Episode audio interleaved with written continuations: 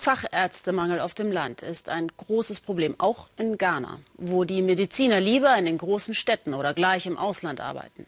Für die Ärzte in der Provinz heißt das, dass sie sich nicht nur um immer mehr Patienten kümmern, sondern auch Behandlungen und Operationen erlernen müssen, die eigentlich nur Fachärzte durchführen. Moritz Pompel hat einen Arzt mit ziemlich viel Engagement kennengelernt. Das Krankenhaus Bator, zwei Autostunden östlich von Ghanas Hauptstadt Accra, ist Schauplatz eines staatlich organisierten Crashkurses. Und zwar für ihn, Enoch Akbeleseshi.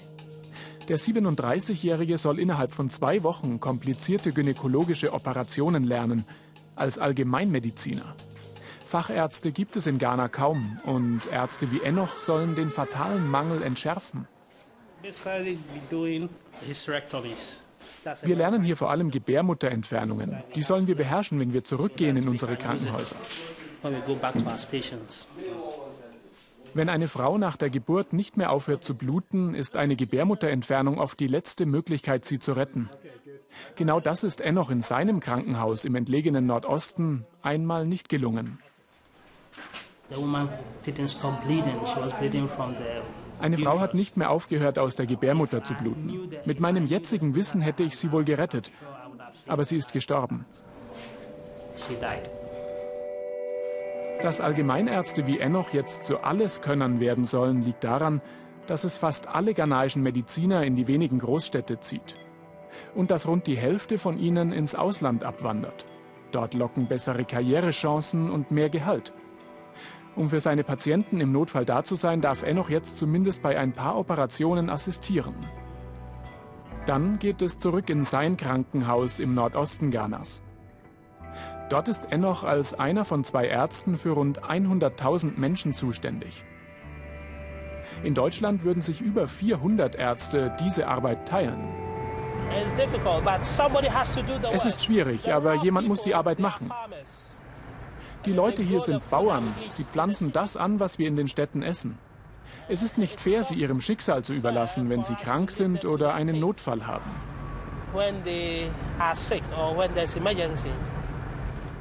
Sechs Stunden später sind wir an Enochs Krankenhaus in der Kleinstadt Rara angekommen. Seine Frau und seine zwei Kinder leben in der Hauptstadt Accra, der besseren Schulbildung wegen. Enoch sieht sie nur alle paar Wochen.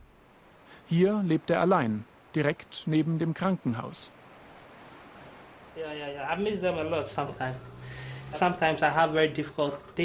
Manchmal habe ich hier harte Tage. Dann wünschst du dir deine Familie her, damit man sich Trost spenden kann. Aber ich bin alleine hier. Das ist das Schicksal eines Arztes auf dem Land. Es muss ein Arzt hier sein.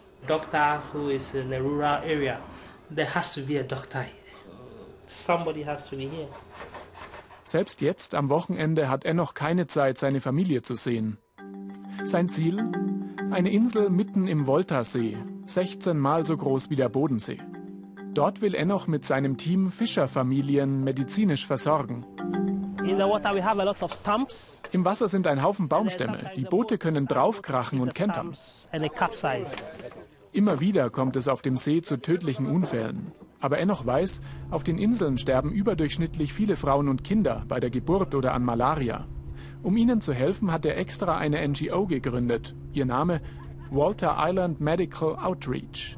So, this one of the stumps, as you can see. Es sind alte Baumriesen, noch aus der Zeit, bevor der Voltasee in den 1960er Jahren aufgestaut wurde. Ein Lotse dirigiert den Kapitän. Besonders schwer zu erkennen sind Stämme, die nicht aus dem Wasser ragen. Noch ahnt das Team nicht, dass wir auf der Rückfahrt in völlige Dunkelheit geraten und einen akuten Notfall mit an Bord haben werden. Nach einer Stunde haben wir die Insel erreicht. Geschätzt leben hier 18.000 Menschen. Enoch ist der einzige Arzt, der alle paar Wochen hier arbeitet. This is our clinic.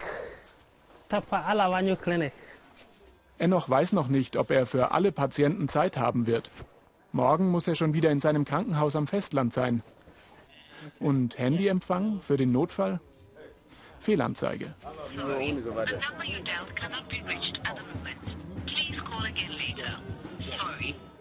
Noch vor Einbruch der Nacht will das Team zurück am Festland sein, sonst wird die Rückfahrt zu gefährlich.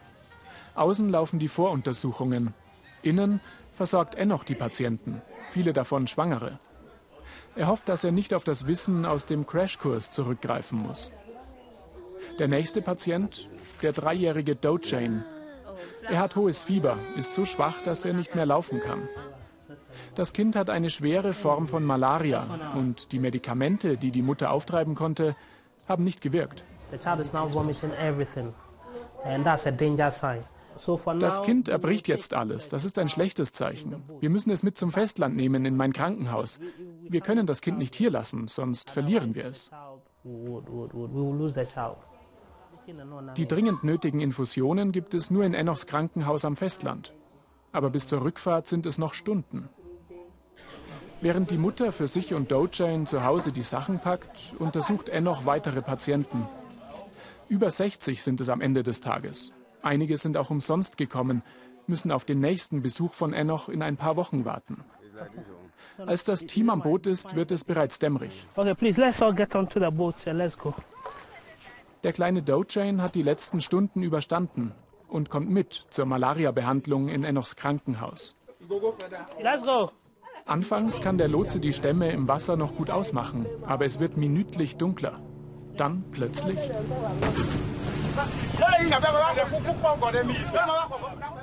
In das Geschrei an Bord mischt sich Erleichterung. Wir sind tatsächlich auf einen Baumstamm geprallt, aber das Boot ist über ihn hinweggerutscht. Nach einer schier endlosen Stunde erreichen wir das Festland. Später, mitten in der Nacht, versorgt Enoch den kleinen Dojane mit den nötigen Medikamenten. Tage später erfahren wir, dass sich Enochs Einsatz gelohnt hat. Dojane hat überlebt.